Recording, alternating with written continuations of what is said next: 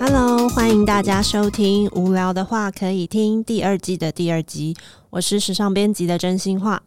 本来今天，呃，我上一次录第二季第一集的时候，有跟大家预告说，这一次我会想要聊的主题是公关危机。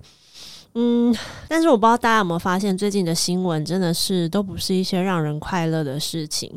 所以不管是什么人设翻车啊，或者是 Me Too 的一些运动等等，都我觉得会让人想说，还是不要在这种时候去讲太多负面的东西。所以关于一些公关操作啊、公关危机这种，我想我们之后再找一个时机聊。就是现在还是不要太。就是不想要火上加油，或是落井下石的去谈论这些事情。那我们今天就是聊一个比较温馨的主题，想跟大家聊仪式感。仪式感这三个字，其实好像是近几年才陆续频繁的被提及。我不确定大概是从什么时候开始啦。那我本人就是从小一直到现在，就是一个很追求仪式感的人。然后这集呢，我也特别邀请了一个我追踪很久的 KOL，请他来跟我一起聊聊仪式感这件事情。那我们先欢迎今天的来宾凯特王。Hello，你好，观众朋友，大家好。哎，听众朋友，大家好，我是凯特王，不好意思。如果你也是有追踪凯特王的 IG，就会知道他每天早上都有好好的吃早餐，摆盘配色都让人感受到他自己有对生活的一套坚持。哦，陈之美吗？对对对对对，他叫陈之美，是不是？对对对，好，就是我们想要知道说，你怎么去定义仪式感这三个字？仪式感啊，其实呢，呃。如果听众朋友有一些是我的粉丝或读者的话，应该就是知道我有一本书叫做《身为自己我很开心》。这本书呢里头有一篇文章，的那个主题其实就是在聊仪式感。对，所以呢，呃，我对仪式感的呃想法，其实在这篇文章当中，其实就写的写的非常的透彻了。但是我简单讲一下好了。其实我觉得仪式感就是对你而言。某一些很特殊的日子，某一些很特殊的人事物，对你而言是非常重要的。而你透过某一些行为模式呈现出来，而这些东西对你来讲，就是你永远都不会忘记。还有，他会提醒你珍惜当下，珍惜这个人，珍惜这个事，珍惜这个物。所以呢，仪式感在我的解读当中，就是它是透过我自己个人的行为，赋予这些人事物意义的一个。动作啊，一个行为，一个日常的可以融入你的日常生活的一个习惯也好，对，嗯，对，讲到习惯，因为我发现好像可能有些人不太会分辨仪式感跟习仪式跟习惯要怎么区分。呃，我觉得有一些小小的分别啦。其实习惯有些时候是可以养成的，仪式感其实也是可以养成的。但是仪式感可能就是你得赋予它更多的意义，但是习惯可能也有。然后你要赋予的意义，可是我觉得仪式感不一样。仪式感可能还可以跟美结合，或者是它可以跟特定的日子结合，以及它也可以跟特定的人，以及你要用什么样的东西去呈现来结合。对我觉得这个东西它会让仪式感更加的呃有记忆度，而且它可以帮你增加一些回忆。但是习惯的话，可能呃它的影响力比较像是。滴水穿石那样，但是仪式感不是仪式感，可能一年有一些事情啊，一年只会遇到一次，对啊，或者是是或者是某一某一个时段性的，对啊，所以我觉得仪式感跟习惯有点不太一样，就是在这里。那凯特，你有没有留意到自己是从什么时候开始，就是有追求仪式感这件事？这个要追溯到我很小，其实当我。意识到我身上有仪式感这件事情已经是我很大了。可是我小时候，比如说我爷爷奶奶，他们就是特别注重仪式感的人。哦，很简单，我奶奶是一个非常喜欢拜拜的人。嗯，呃，我觉得就是南部的小孩子，应该如果你有跟爷爷奶奶住在一起的话，你应该会特别感觉到很深刻。他就是任何的节日，只要是跟着黄历走的那些节日，黄历哦，不是新历，嗯，他就一定要有一些拜拜的仪式。所以我们从小就是哎。才拜过这个，又要开始拜了，对啊，比如说最近不是七月份嘛，啊，农历七月份要到了。你知道七月份除了鬼门开之外，还有一个七夕。你知道我们家七夕是要拜七七娘娘，就是所谓的 感觉很可 对对对爱，很可爱。而且你知道七夕要准备什么？就是一些三生素果。可是拜七娘娘，因为她我奶奶就会跟我讲这个故事。那你知道呃，七娘娘她要去见牛郎，织女要去见牛郎，所以她一定要梳洗一番。所以这个仪式一定会有一个脸盆是要让她洗脸的，嗯然后有水粉，所谓的水粉就是要让她上妆的一些东西，有镜子，有小梳子，有那些东西。然后我就觉得特别可爱。然后呢，在亲娘娘要就是这个祭拜仪式，他会吃一个特殊的东西，就是油饭。所以那我非常非常喜欢那个七夕的拜拜，因为我很喜欢吃油饭。然后我奶奶就会炒一锅油饭。嗯对啊，然后还有跟我讲这个牛郎织女相会的故事，然后她梳妆打扮，然后我们要怎么样去帮她张罗这些东西。对，所以我透过她拜拜的这些仪式，呃，我就想，我就想到，他是一个信仰非常虔诚的人，所谓的道教的信仰，传统的信仰。然后他透过这些信仰，其实也是在呃帮助他呃去执行生活的某一些东西，让他的生活充满了乐趣，而不会觉得有点太无聊。嗯，对，因为他就是一个家庭主妇嘛。再来的话，就是我爷爷，我爷爷的仪式感应该是属于他是属于受日式教育的人，嗯所以他的仪式感可能就是啊、呃吃饭上桌哦、可能要一定要有哪些东西，然后在夏天要喝什么酒。冬天要喝什么酒？其实这这都是一种仪式，但是他也渐渐的变成一种习惯。比如说，他夏天一定要喝啤酒，他冬天一定要喝温酒。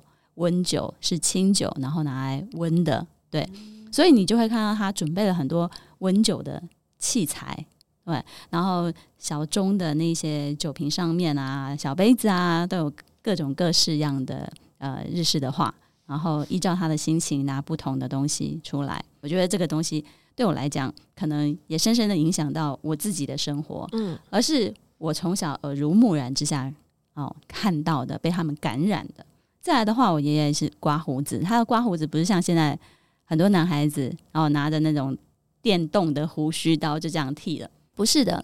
老一派的人呢，他们剃胡子其实是很有仪式感的，他们要先打泡，然后用那一种 你知道，就是电影里头很老派的绅士嗯。他们在用的那些东西，然后呢，用一个呃刷上去胡子的那个东西，就是很大的，很像毛笔，但是它的头短短的，对，然后抹上去，抹在抹在他的下巴上面长了胡子的地方，然后再用那个剃须刀啊、呃很仔细、很仔细的对着镜子把它刮干净。嗯，对，我觉得这些非常非常日常的一些事情，可是因为透过他这些动作来呈现的时候，我就觉得有一种你对生活有敬畏的感觉，嗯，对你很认真的对待你自己的那种感觉，所以。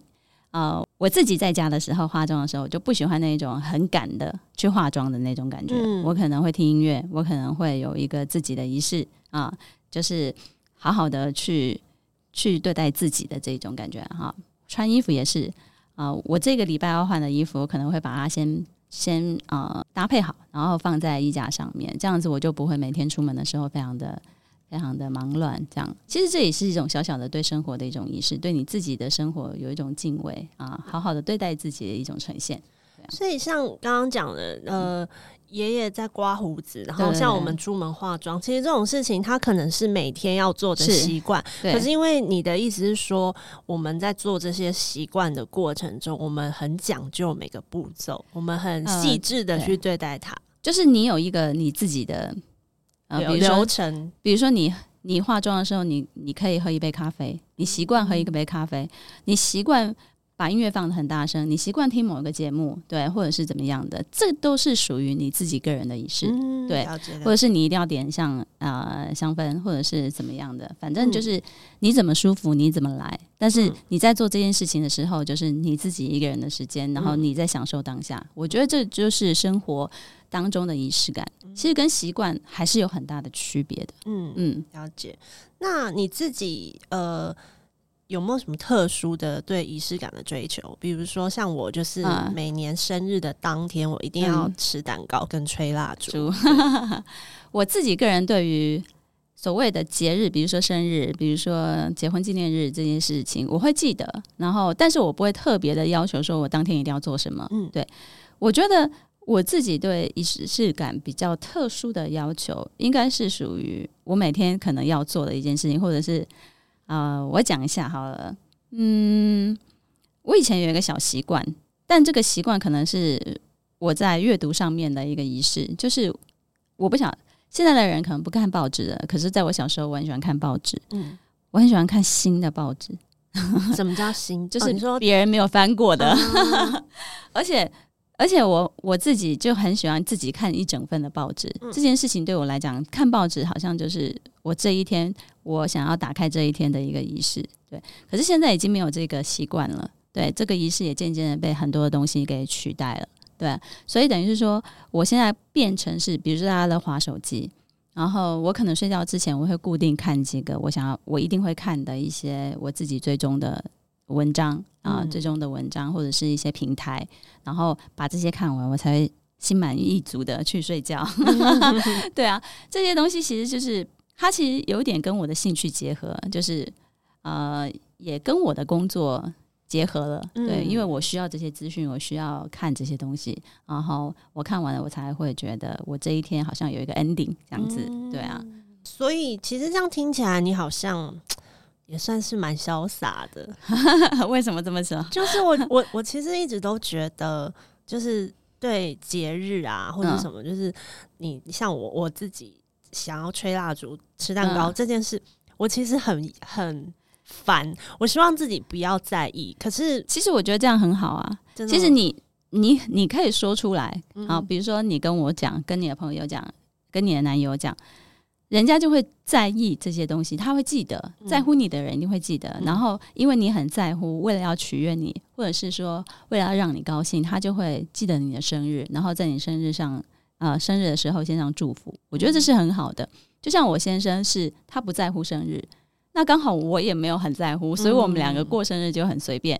可是，如果他很在乎生日，我还记得我们两个刚开始交往的第一年，因为都弄不清楚彼此到底在不在乎这个特殊的节日，然后想说在一起第一年嘛，总是得帮对方过一下生日，聊表一下自己的诚意，所以我帮他办了一个派对，他也帮我做的一个。啊，后来我们发现，其实我们都不希望。对方那么的铺张去做这件事情，那后来就是经过这件事情以后，我们就聊开了。我说：“哎，其实以后生日可以不用这样做，对啊，我们喜欢怎么样就怎么来。如果那一天非常有兴致，想要出去吃个饭，或者想要庆祝一下，或者想要送对方礼物，都很好。嗯，对啊，就想做再做，不要不想做，大家没有那个兴致，或者是很忙，可能不在同一个城市，那也都没有关系。嗯，因为我们俩的工作形态可能就是那样子，就是也经常出差，然后。嗯，可能在很特殊的节日里头是碰不在一起的。呃，聊开了之后呢，也知道彼此的需求之后，反而很轻松，那么 心底很轻松。可是如果有一个人非常在意的话，我们可能就会想尽办法去弥补这个东西，或者是说想尽办法去维持这样子的一个关系，对啊，所以等于是说，我觉得你讲出来也很好，像我妹也是，我妹跟她先生就是特别在乎生日，嗯，他们不在乎其他的。节日，他们只在乎生日，然后会彼此送彼此非常贵重的礼物，对啊，然后这个就是他们的仪式感。嗯，你有没有留意过自己，就是从就是追求仪式感这件事中获得了什么？其实我觉得蛮多的诶，我觉得，嗯，我的那篇文章里头有有写一个例子，就是写我结婚的一些例子。嗯，这个例子其实也举的蛮好的，就是等于是说我先生跟我求婚。然后呃，再加上我们办婚礼，我们办婚礼不是办的非常铺张的，我们就是只是去公证。然后他跟我求婚也不是拿戒指跟我求婚，他是戴了一顶呃 一顶安全帽，上面有一颗非常非常大的一个假钻石。然后这个来由呢，其实是那时候我还在在当平面设计师嘛，然后那时候我在画一个。不知道什么案子的一个草稿，我忘记了。然后我就在我就在我的纸上面，就是在我的图纸上面画了一一个钻戒。然后钻戒你也知道，就是一颗钻石，然后下面有一圈，对吧？嗯啊，紧一个戒圈这样子。然后他看到了以后，他就把那个图纸拿过去，他就就着这个戒圈啊，画上了一个人的五官，然后下面给他加了就是两两。两只脚啊，四只这样子，然后就变成一个小人，头顶顶了一颗很大钻石。然后我就觉得很可爱啊，然后很可爱，我就觉得他这个行为很可爱，他的话也很可爱，我就说哦，如果你以后哦是用这个形象啊来跟我求婚，我一定会答应你。嗯，就是我随口说了一件这个这样的事情，后来他跟我求婚的时候，他就实现了这个这一张图纸上面的这个形象，我就觉得很可爱。然后这也是他自己精心设计的一个求婚的桥段。后来呢，我们在一个结婚纪念日的时候，我就问他说：“我就好久没有想起这个所谓的钻石安全帽，我就问他说：‘哎、你那顶安全帽现在放在哪里？钻石安全帽放在哪里？’他说：‘哦，就在我们旧家的怎么样柜子什么的。’他就想得非常清楚。我就说：‘你怎么会记得那么清楚？’因为他平常是东西放在哪里，他是记不了那么清楚的。然后，然后他说：‘因为这是我精精心策划过的一个求婚的一个桥段，我怎么可能会不清楚这个道具放在哪里呢？’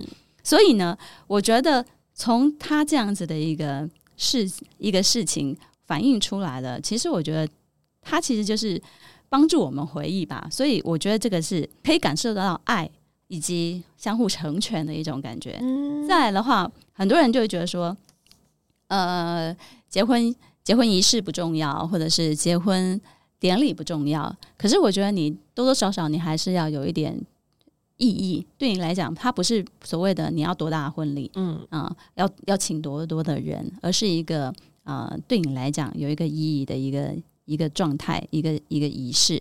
比如说，呃，在我结婚的时候呢，我的亲朋好友应该说是我们家里啊，刚好经历过我叔叔去世，我奶奶去世，所以我们家已经很久没有喜事了，就大家都一直沉浸在比较悲伤的氛围当中。然后过了几年之后，我结婚，我就发现我家里的人非常的踊跃的参加，因为他们是包游览车上来台北的嘛。当然，我回门的时候也在屏东请了。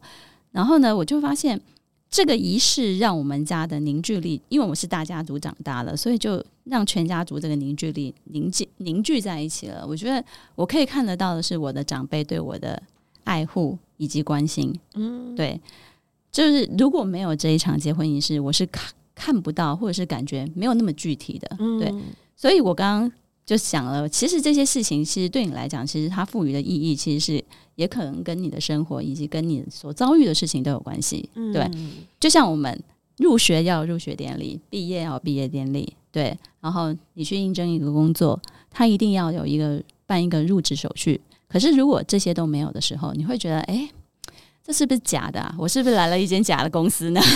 为什么他只打了一通电话通知我去，然后我入职的时候他就只啊你就坐在那里就好了，他也没有给我一个正式的一个什么聘书啊、合约啊或什么的。就像我们接案子一定要有一个合约，双方承诺。其实这种仪式就是让你觉得哦。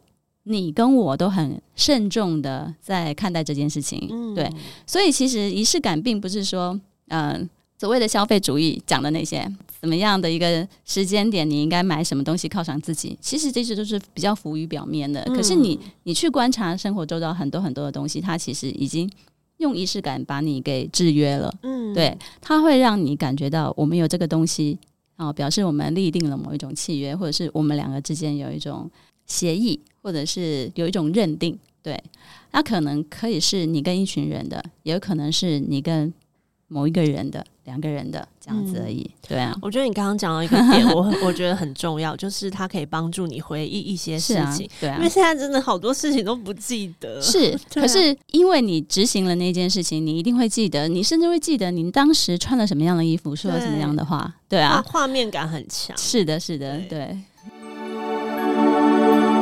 工商时间，今天我们聊的主题是仪式感。那所以呢，我今天刚好有一个工商时间，就是想要来介绍台湾的一个选品的品牌，叫做露米。露米这个台湾选品品牌，它其实着重在香氛选物方面。它的品牌概念呢，其实跟所谓仪式感真的有非常深刻的连接。他们希望就是大家可以开始练习，把每个日常动作都赋予意义。那其中呢，就是自然香氛。自然的香气，他觉得是会是一个很好的催化剂。我们其实之前自己每个人的生命经验应该都有过，就是你有时候偶尔在某个片刻，你会突然闻到某种气味，某种某种呃，你突然觉得诶，这个气味有。某个时段的回忆，它真的是会让你突然的去回想到生活中、生命中的某一个片刻。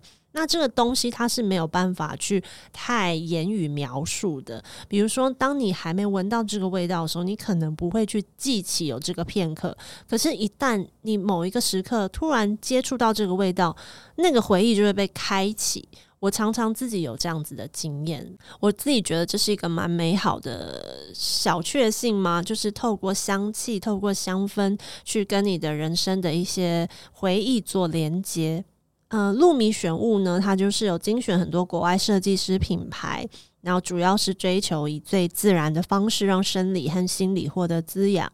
而且我觉得他们所标榜的纯粹，他们追求纯粹这两个字，是真的有反映在他们的商品上。我前阵子跟露米合作了一个团购，主要是做他们的香氛蜡烛。那这个品牌叫做 Mizu，它是来自美国罗德岛州的独立工作室，然后二零一二年开始生产香氛系列产品。它的创办人呢，非常的。崇尚工艺，坚持要使用天然原料和全手工制作。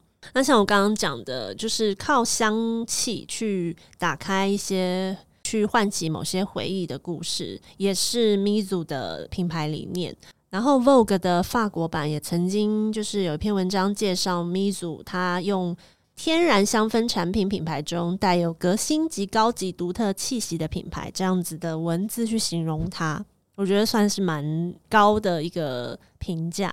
我自己使用的感觉是觉得，原来品质好的蜡烛是这样子的。因为我之前因为工作的关系，有收到很多很多不同品牌的香氛蜡烛，有些它是非常强调浓郁的气味，那有些是外包装好像很 fancy 这样子。可是，呃，这次接触到米祖的。这个蜡烛，我觉得它是不管是在整个视觉的那种纯粹简单，到它的味道，都让人有一种很低调的温暖、很低调的陪伴的感觉。然后它是真的会让你觉得说，哦，这种品质好的产品，它在你的日常生活中，它是一个很安静的点缀，它带给你的香氛是，嗯。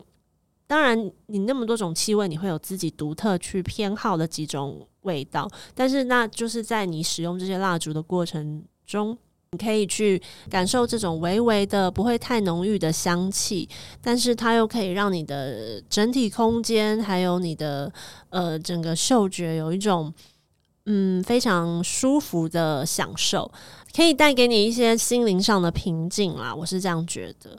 就是这种算是悠长的陪伴嘛？怎么 我在讲蔡健雅的歌？就是它是低调、安静、悠长的陪伴，然后可以为你的生活注入这种细微的美好。对，应该是这样说。那我之前也买过一些雷货啊，真的是那个味道，真的闻起来好不舒服哦。因为它太强调那个成分中的某一个东西，比如说玫瑰，它就太强调那个玫瑰，然后就会让玫瑰的味道太浓郁、很刺鼻。那我觉得米祖的东西，它就是所有的成分都达到一个很平衡的境界，让你在使用那个蜡烛燃烧，然后或者是热熔的时候，你就会感觉到那种悠悠的、微微的、很安静、很祥和的幸福感。另外，露米也代理了来自英国爱丁堡的 Duke 顶级手工海盐皂。这个品牌在今年英国的美妆精选大奖荣获了五项大奖，不论是绿能环保包装或是品质设计，都获得好评。我自己呢，使用上是觉得很天然舒服，尤其海盐它有助于去角质、代谢皮肤，偏草本的气味，我也觉得很适合台湾的夏天。露米目前主要以线上官网通路为主。如果你对香氛有疑问呢，也可以加他们的官方 LINE，只需要搜寻品牌名称小老鼠 L U M I E A M 即可找到，可讯息 LINE 客服询问商品相关的疑问。而露米官网会员制度还有四大福利：一、App 首下载礼满千折百；二、官网注册会员首次购物可享免运。不限寄送方式，店到店或者是宅配都免费。三会员红利点数累积二趴回馈，点数可兑换多项好礼。四加入路米 Line 生活圈可享独家优惠券。那像你自己本身呢、我们先不要讲，就是那种比较大的仪式或者是什么习俗啊之类，你自己本身的一些小习惯或是一些追求，你觉得有随着你年龄增长而越来越不在乎吗？呃，我觉得没有诶、我觉得有一些事情我还是会非常在乎的，比如说，嗯，我自从养了一些猫之后，就是从一只变成四只，我回家第一件事情，我还没有养猫之前呢，我回家第一件事情居然就是包包。啊、放好了，去洗完手啊，换下外出的衣服，然后换上家居服，然后就去忙我自己的事情。嗯，可是当我养了我的第一只小猫之后，我回家第一件事情再也不是想到我自己，嗯，我是放下包包，脱下鞋子，洗完手以后，赶快去摸它，赶快去抱它。对，就是我觉得它它是它是一个制约我的东西，然后是一个可以跟我情感交流的东西。它我回家一定要抱它这件事情，已经是一个仪式感了。还有我睡觉之前，我一定要先跟我的猫玩。然后除了花手机之外，我要先跟它玩一阵子，应该是先玩一阵子再花手机。但是如果我没有跟他玩，我就会觉得。嗯，我好像有点对不起他哎、我好像今天没有那么爱他，不行，对，就来跟他们玩一下，对嗯对，这个是我呃，随着我的生活改变以及我的生活当中有其他的成员加入之后嗯所新增的一些仪式，哦。对啊，嗯。你那么多只猫，请问你，请问你睡前玩是要玩轮流撸。啊，有一些猫不会来啊，哦。啊，它如果来的话，我就跟它玩，就看谁来，但固就会有固定的几个，嗯。但是每一天回家我就要轮流抱，四只都抱到了啊、我才会去忙我自己的事情。嗯对啊，了解。那你有没有遇过，就是旁人对你追求的仪式有一些质疑，或者觉得说，哎呀，干嘛这样，有必要吗？什么那类的？嗯，有啊，有些时候我也会质疑别人，但是我觉得无所谓，就是他讲他的，我做我的嘛。嗯我觉得呼应你刚刚前一个问题，我觉得我随着年纪越来越大，其实我越来越不在乎别人说什么事情，这是一个很大的改变。对因为我知道生活是我自己在过，嗯他们不会负责我的生活，然后他们嘴我也好，或者是嫌弃我这些东西也好，有些时候他们只是在发发自己的牢骚，哦，发泄自己的情绪，那你就发，你也不要那么玻璃心，嗯，对啊，就是扛住一些质疑嘛。其实这些对你来讲，他并不是，你就不要走心就好。嗯对啊，我觉得我自己是不会走心的。那你会试图告诉他们说，这解释吗？呃，也不是解释，就是你会试图想要分享说，哎、其实这样你是什么？哦分享是吧对对对，嗯，要看谁吧。如果嗯如果这个对象其实我觉得不需要浪费口水，我就不会浪费。嗯可是如果是我很想要跟他交流，有交流欲望的，我就会稍微跟他交流一下，然后也听听他的想法。嗯因为我觉得这个东西就是，呃，有些时候在交流当中会并出一些火花。可是有一些人他就是你会根本就是他的态度或他的语气。对，或者他呈现的一给你的感觉，你根本就不想跟他交流，就不需要，嗯你懂我意思吗？对对对嗯那你自己呢？有被别人影响过，就是养出什么新的仪式感追求的例子？嗯，我最近也是在想，我有没有受别人影响？当然有啊，比如说我爷爷奶奶嘛，哦，我妈妈，然后我身边的一些朋友，对，然后再的话就是跟我现在的生活关系比较密切，比如说我先生，对吧？因为我跟他生活算是比较紧密的家人，对，所以他有些生活上面的仪式感，其实也会啊、怎么讲，影响到我，嗯以前我是一个，我回到家我是可以，只要有一盏小灯就好，我不会把灯开到全亮。然后呢，我也不需要有什么任何的声响，就是啊、家里都静悄悄的都没有关系。有一次我朋友来我们家，我就帮他开门，然后他上来，他说：“你家好暗，而且没有声音。” 然后就一个亮的一个小一个小桌灯，然后跟你的电脑荧幕，你不会觉得这样很可怕吗？我就说还好吧。然后他说：“你就是需要这么安静的的一个世界，你才可以工作嘛。”我说：“好，我好像很习惯。可是你知道，我跟我先生在一起之后呢，我开始慢慢的意识到，嗯、我灯会开全亮了。嗯，对，就是我需要的时候，我会大部分的时候我会把它开全亮，然后有一些时候，呃，电视的声音我会让它就是转小声一点，但是有一个电视的声音。但是这些东西呢，它不是说我一定要做到，可是我偶尔会做到，我偶尔会做啊，让这个家里好像有一点生气，好像有有人的感觉。那我现在是一个完完全全他没有办法接受我刚刚讲的那个状态。他回家就是他没有要看电视，但是他一定会开电视。你有遇过这种人吗？嗯，有，对，很其实蛮多的，对。然后他就喜欢旧的电视的声音去做他其他的事情。我说你根本也不看电视，你干嘛开电视？我一开始的时候有这样质疑他，我说很浪费电哎。他说。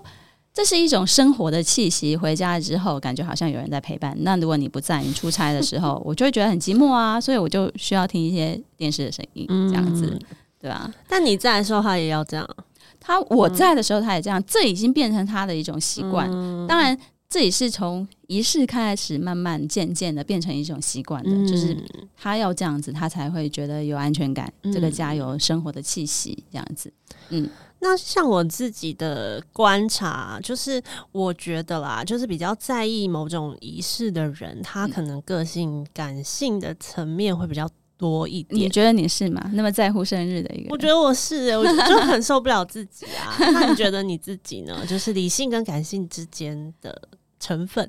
我觉得啊，嗯，我觉得我我自己个人是属于比较感性的，就是有些时候你没有那么感性，你是趋。驱动不了你去做某一些事情，我我觉得是这样子，嗯，因为你所有的东西，你用理性来分析的话，其实有很多的事情其实是不必要做的，嗯，但是用感性来驱使的话，那些不必要做的事情，它会变得很浪漫，然后你就会觉得，即便做起来很花时间，然后也没必要做，但是你做的当下你会觉得很开心。可是一个很理性的人，他就觉得说，那就没必要啊。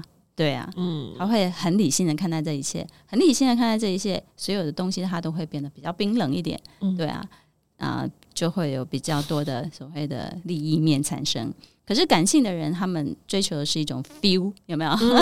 对，一种我当下的感觉啊，就是爽啊，或者什么的。所以，所以我觉得我应该也还是感性的层面多一点点的人，对啊。但是我会去，我会去。嗯，评断一下，我什么时候该感性，什么时候该理性，就是这个部分，我是可以比较呃按照自己的意愿来的。对啊，我知道，好，你好像双鱼座，对不对？对对哎，你是？我天蝎座。哦，天蝎座，天蝎座是不可能不感性的。嗯，我觉得，嗯，但天蝎应该感觉就是比较可以控制，也不是说控制，应该是说，嗯，他有比较冷淡的一面。嗯，对啊。他这个冷淡其实跟理智有一点挂钩，但是这个冷淡可可能也是感性中的一一些冷淡、冷感。对对对，了解了解，好酷哦。那因为刚刚我们虽然讲了很多，就是你也帮我上了一些课，就是关于所谓仪式的定义，它可大可小嘛。对，那因为刚刚有讲到说现在什么消费市场在灌输的一些仪式，但不免俗的，我也会想要问你说，因为像这样子，大家常常会有一些商品的宣传，是说需要追求仪式感或干嘛，甚至是可能呃出国啊，或是一些连接啦，那它。毕竟会牵涉到一些经济能力，有没有办法负荷？那你有没有什么建议？就是给比较年轻一点，就是在经济上比较没那么宽裕的听众，就是他如果想要培养一些仪式，或者他真正想要进入他要追求某种仪式感的过程中，他该怎么做？嗯，其实我我觉得我我手头也有那么没那么宽裕过，对。可是我觉得等于是说，每一种物质上面的追求，它都还是有一些层次的。对啊，你要追求的是很高的，还是普通的，还是就是你现在可以负担得起的？其实我觉得等于说，你对你自己了解多少，你尤其是经济能力，对你自己的经济能力了解多少，你能够你能够 get 到多少，你就 get 到多少。但是有一些超额消费，你可能就要去想，我超额消费享受的这些东西之后，所谓的仪式啊，包装出来的这些仪式之后呢，我需要。承担的是什么代价？可能就是啊，我接下来半年可能都不能出国了，我可能要节俭的做什么事情。那如果这些东西你是可以承担的，那你去享受这一个可能，呃，在你这个年纪，如果错过了这个机会，就再也享受不到你认为的啊，不是所谓的所有的大家的定义。那我觉得你去做这件事情其实也挺好的，因为我觉得我以前在年轻的时候比较穷的时候，有错过一些事情。呃，比如说，嗯，跟我很好的朋友，他们就是比如说呃约好了谁过生日或者是什么假期啊、比如说比较长的连续假期或跨年，嗯想要飞去某一个国家去跨年，这样，那可能就是那个时候我可能没那么有钱，我就没有办法去跟他们做这些事情。嗯啊、但是我那时候回头想一想，我牙一咬，哦，卡一刷，可是可是我后来再认真工作，多接几个案子，其实我也是可以弥补的。嗯可是那个时候我却没有做这个决定。后来我会觉得说，其实我丧失了一个跟我最好的朋友去一起跨年，在比如说在纽约跨年的一个机会，或者是去哪里跨年的一个机会。我后来在他去世了之后，我想了之后，我就是说，嗯，如果当下，如果那个时候，当然这是结果论，如果那个时候我真的就是牙一咬。这会不会帮我们创造另外一个回忆？在他去世之后，这会在我心中啊、呃会有一个更美好的事情呢？这样子，嗯对，所以你可能可以去衡量一下，你之后想要付你想要付什么样的代价，这样子。可可是我还是要劝大家，就是理性的消费这件事情，因为我知道现在很多的年轻人为了追求某一些东西，其实欠了蛮多卡债的。对呀，对，不是只有现代的年轻人有，我们那个时代的年轻人也有。呃，那个时代还有现金卡，你知道现嗯 George Mary 嗯这种现金卡，其实就等于说你是可以，你是可以从 ATM 当中领钱的，嗯而不是只是一个信用卡而已。对啊，凯特，你可以帮大家科普一下那张卡好吗？吗？因为其实我不太记得 的。那一张卡就是，其实你可以在任何 ATM 当中呢，当然有是规定的 ATM 当中，你可以领千元钞出来的，等于是说你是可以领钱的预支现金卡啊，它是一个现金预支卡。当然，它也它也是呃，好像某一个特殊的卡别有一个信用卡的功能，等于说现金卡跟信用卡结合在一起，所以等于是说你账户不需要有钱，你就可以从 ATM 当中领出钱来用，钞票来用。嗯，所以这样子会，你取得钱这件事情，它变得很容易，而且你不痛不痒。嗯可是看到账单的时候，嗯你才知道，对，所以等于是说。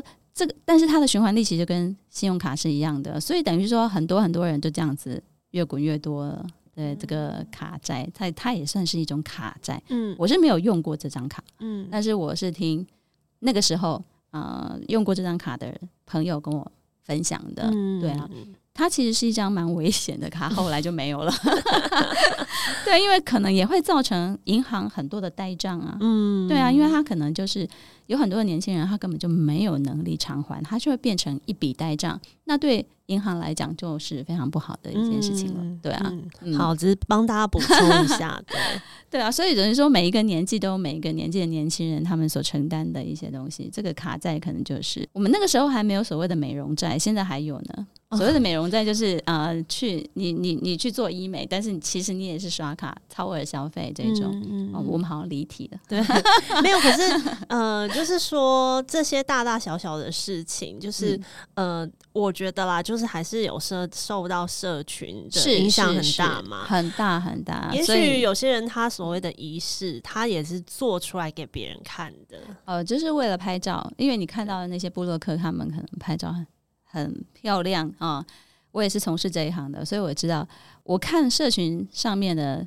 我自己朋友的照片，我就可以分辨哪一些是真的去做这些事情，哪一些是做出来给别人看的。哦，怎么分啊，当？然很很明显啊，就是因为你是朋友，所以你会知道他平常的样子到底是怎么样子，嗯所以他呈现出来的他是刻意的还是不是刻意的，其实你一眼就可以识别了，对啊，嗯因为你比如说很好的朋友，你一定去过他家，你一定呃去过他住的房子，或者是啊、呃他私底下用那些小东西的习惯是什么，你一定都会知道。所以是不是 setting 出来的东西，你应该很快就可以分辨。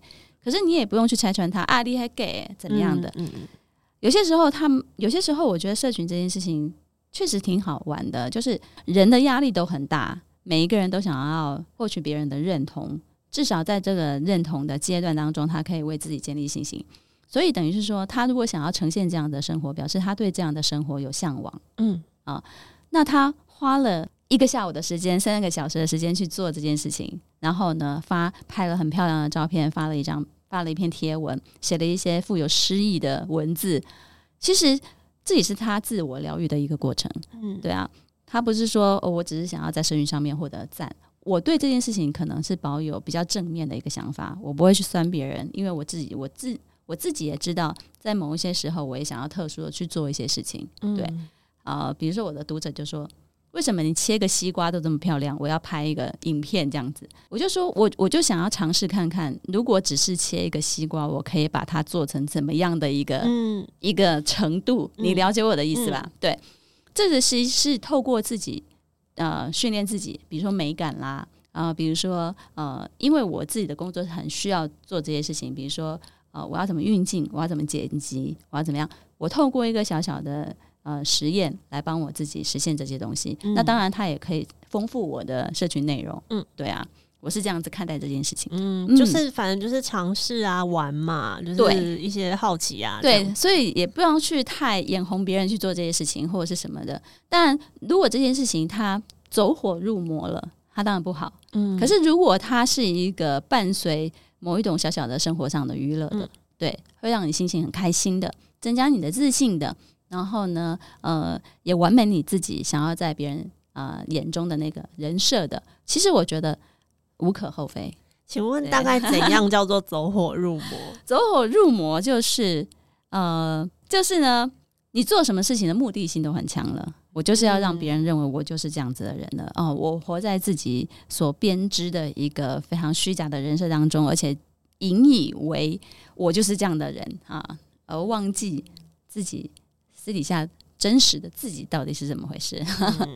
对，其实我的文章当中，你刚刚问，你刚刚问到一个问题啊，我觉得呃，我的书里头那篇文章当中，我举了一个例子是小，我看小王子的时候，你知道小王子跟呃离开了那个星球，然后啊、呃遇到狐狸，嗯。狐狸其实是一个蛮好的一个老师，有他们有讲仪式的事情，对对对，就是你不要想来找我，你就随时来找我。你应该跟我预定一个时间，比如说三点啦、四点啊，嗯这样子的话，啊、你每天跟我约，诶，三点来，这样子我在三点之前，我就会啊、很兴奋的、很期待的去盼望你来这件事情。其实这就是仪式感对我们的制约。嗯对，比如说你很想要过生日，你是不是每每一年都会期待二月到三月份的这个双鱼月呢？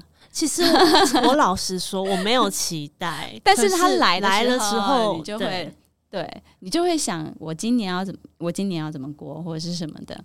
它其实是一种制约，它会促使你对生活产生某一些动力或什么的。所以呢，他就跟小王子讲说：“那你你就要让我有这种期待感。对”它其实是一种驯化的过程。我觉得如果把人性看透，其实仪式感也可以用来驯化的。对啊，啊、在手机上聊天其实是一种仪式感，你知道吗？啊如果我们每一天丢一个讯息，如果我们两个是一个网友，我每嗯天丢一个讯息、问候你一下，然后突然有一天我不问我不问候你了，你会在想，哎、出事了，今天这个人怎么怎么不问候我了？好怪哦！然后我就一整天都会想这件事情，嗯我就一整天想这个人，然后这个人冷不防的过了几天以后又出现，他你会加大对他的兴趣的。啊好像是，好像是 哎、这个就是啊仪式感的一个运用啊，大家不要学，这是一个海王的用法。然后就对，然后然后呢，比如说他就会说，他就告诉小王子说，其实这个仪式对人来讲，就是让某一个时刻啊，某一些事情，某一个人对你来讲，他会变得非常的重要。对，所以海王常常都是用这种方法的。对 你是有遇过海王吗？没有，他自己本身就是海王，没有。那我刚突然想到一题，就是呃，这是我妈常用来教训我的，就是嗯因为我嗯、呃是一个老实说把把家里就是过得很乱的人，然后、哦，跟我妹一样吗？可是呢，我又会追求某一些在某一个角落非常的干净，对，然后 然后我又会喜欢摆一些我喜欢的摆摆摆设设，然后比如说我吃饭的时候，我也喜欢摆盘。盘，嗯，然后有一些特殊的，比如说杯子要怎么样啊，然后饮料必须要怎么装，用什么杯子，这种小细节的追求。嗯那有时候我妈就会说：“你自己生活过得这样一塌糊涂，但是你你还要花心力在追求这些嗯小细节上，到底是为什么么？”了？对，嗯像是像这种情境，你你可以帮我回答我怎么了吗？其实你可以好好的回答你妈，就是说，因为我有一些事情哦，做了以后是它是劳力上面的一些劳动事务，比如说整理家里，嗯它不会让我，它不会带给我乐趣。可是做这些事情，摆盘呐，有一个小小的空间，它其实就像我的心里某一个角落，它其实是嗯属于我自己的小宇宙的，它是可以抚慰我的。对啊，老实说啦，如果你有一点能力，你好，你你有一点能力，其实这些你看不顺眼的事情，都是阿姨可以帮你完成的。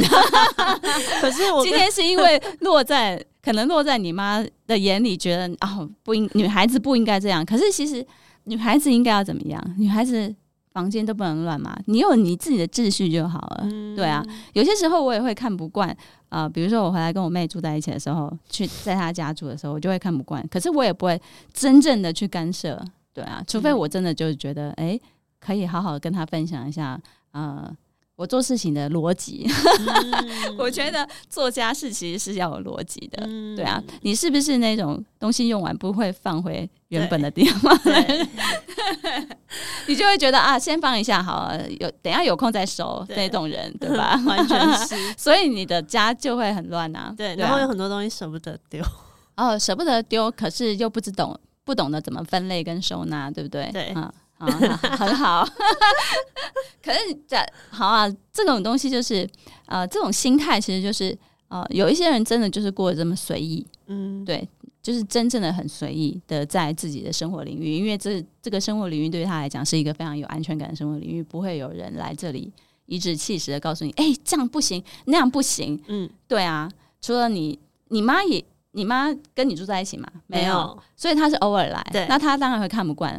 可是这个东西，这个区域就是我自己的一个精神领域，我为什么要一定要按照你的方式来过呢？嗯我觉得自己舒服就好了。对啊，我看不惯的时候，总有整理它的时候啊，对吧、嗯我觉得就是这样，但是不要脏乱差到某一个让人发指的地步就可以了。比如说，呃，厕所的那个垃圾已经堆得哦很高的那种，然后什么的。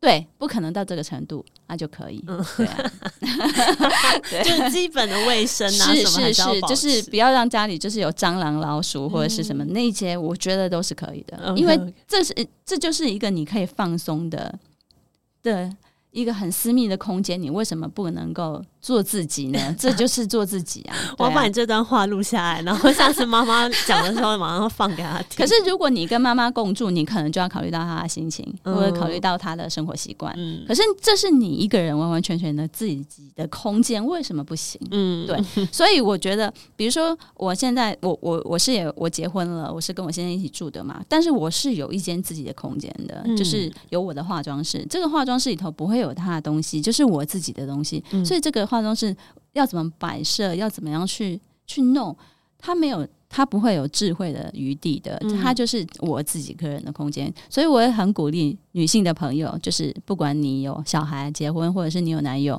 你一定要保留一个空间是像你这样子的，就是或者是你不要随便退租，或者随便同居，一定要有一个地方是你自己个人完完全全属于你自己的地方。嗯对，这很重要。有嗯自己的空间真的非常重要，嗯就是不管你跟你的对象啊，或是朋友、亲朋好友之间有多么亲密，但是就是还是要适时的保有自己呃一个不管是实际的空间，或是心灵上的小空间。它其实就是让你撒野的地方。对，对那就像追求仪式感也是啊，就是你有自己的一套做事情的方式、做事情的逻辑，然后过生活的步骤什么的。对，所以希望就是大家今天听完这一集之后，可以找 到自己就是专属的仪式感中的快乐。嗯，那我们今天很谢谢凯特，谢谢谢谢，谢谢。嗯，拜拜。